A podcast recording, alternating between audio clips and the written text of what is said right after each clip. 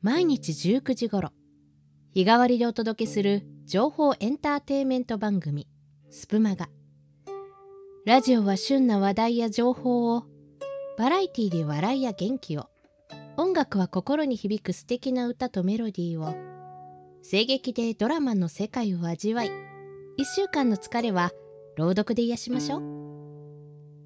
日曜日は癒しの朗読琴の葉図書館へようこそ。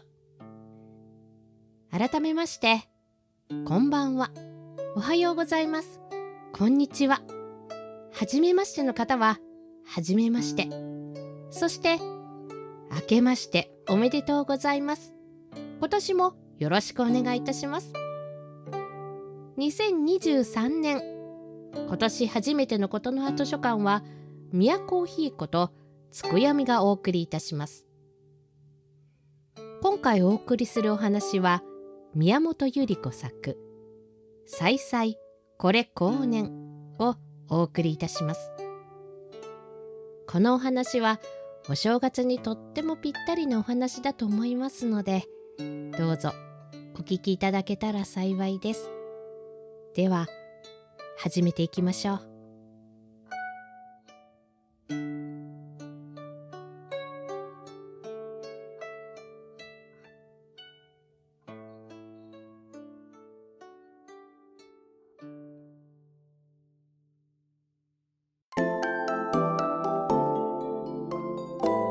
スプマガ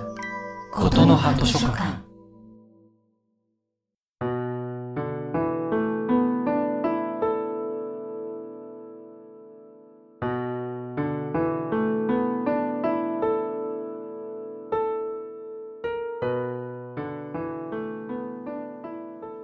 再々これ後年。作宮本百合子。念というものについて抱く私たちの心持ちもその年々によって様々ですし一人の人の生活のそれぞれの時代によってもまたおのずから違った感想を持つものだということを近頃感じております。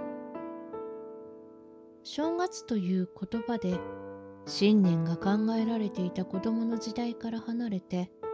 二十歳前の頃他の方たちはいかがでしたか？私は正月の形式的な挨拶だのしきたりだのが大変つまらないものに思われた時期がありました。正月なんて何がおめでたいんだろう。本当にこういう気持ちでぐるりを眺めていました。それから数年の間やはり正月は格別な感じを起こさせずに過ぎましたが自分としての生活にいろいろな波乱が生じて来たる一年はどんな内容を持って現れるのか予測もつかないようになってからはかえって新年を祝う気分になったのは面白いことだと思います。来たる年を祝福してよかれあしかれこれ後年として積極的に迎える心持ちになりました。そういう意味から新年を祝う複雑なしきたりだのその盛大さというものを考えてみるとどうもこれは苦労人の考え出したものらしく思われますがいかがでしょう。例えば中国の習俗では正月を迎えることは年中行事中最もにぎやからしい様子ですがそれなら中国の村人市民がこれまでの歴史の中で常に安穏な月日を経ているかといえば事実は反対のものとして語られていると思います。日本の私たちはあながちその種族を形から取り入れたというばかりではない。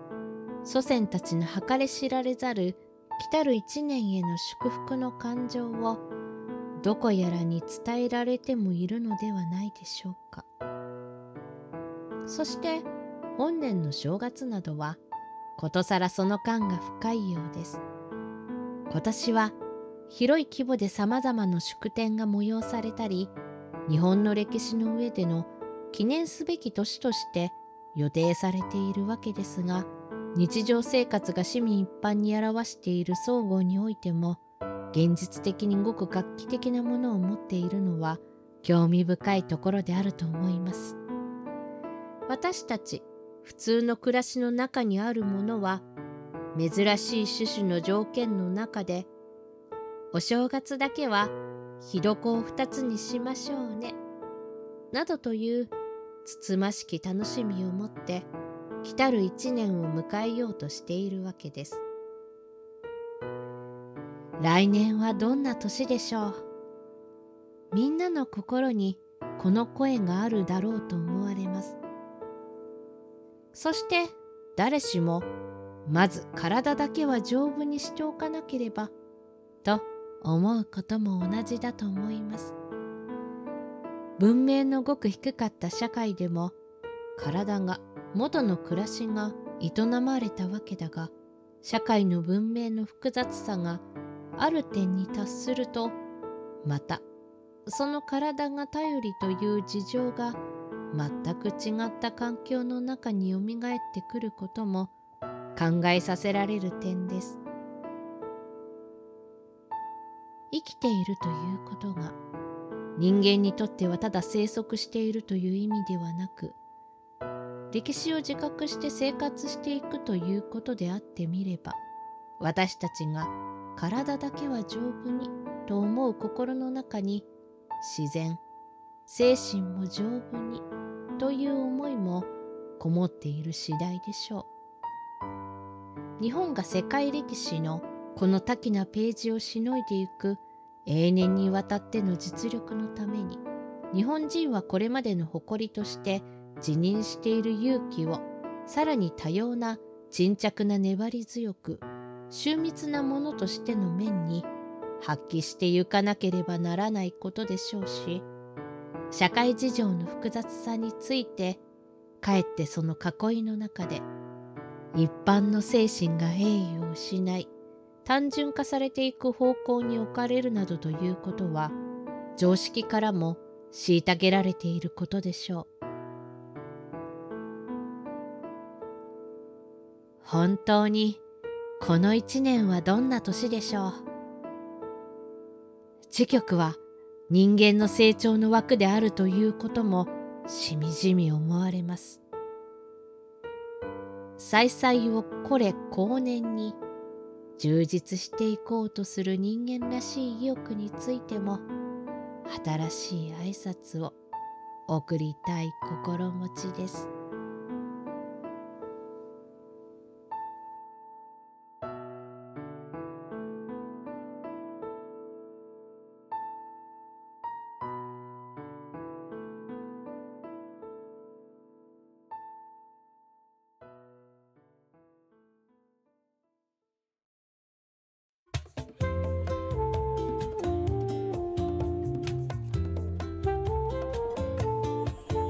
するまだことの葉図書館。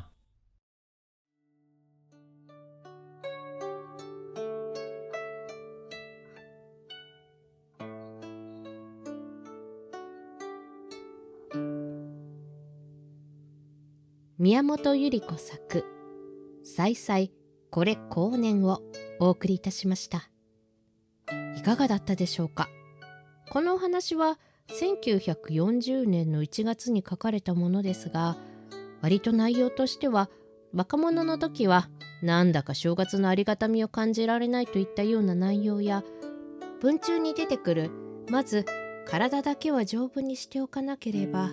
という思いは今も変わらないものなのではないかなと思います。私自身なかなか学があるわけでもありませんし新年の挨拶をどうやってしたらいいのかなんてあまり思い浮かんだりしないのですがこの物語をもちまして新年のご挨拶とさせていただければと思います。本年もどうぞよろしくお願いいたします。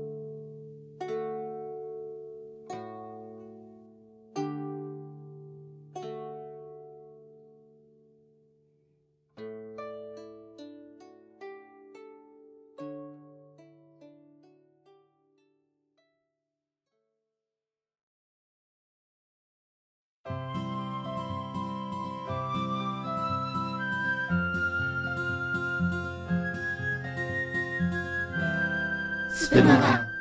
ことの葉図書館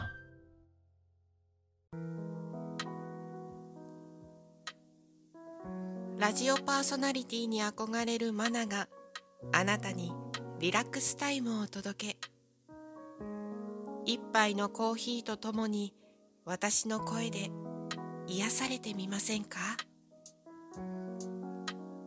毎週金曜日配信。コーヒータイムラジオ。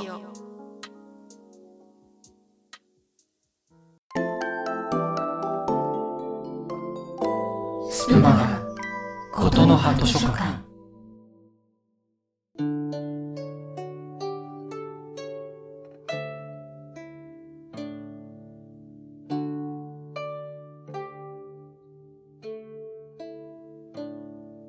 感想はコメント欄またはお便りにてお待ちしております。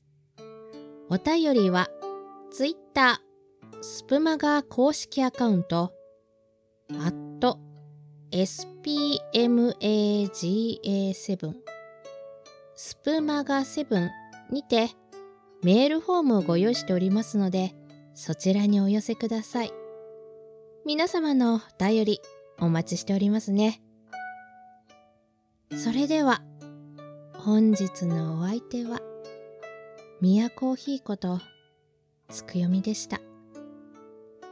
次回のことの葉図書館もお楽しみに。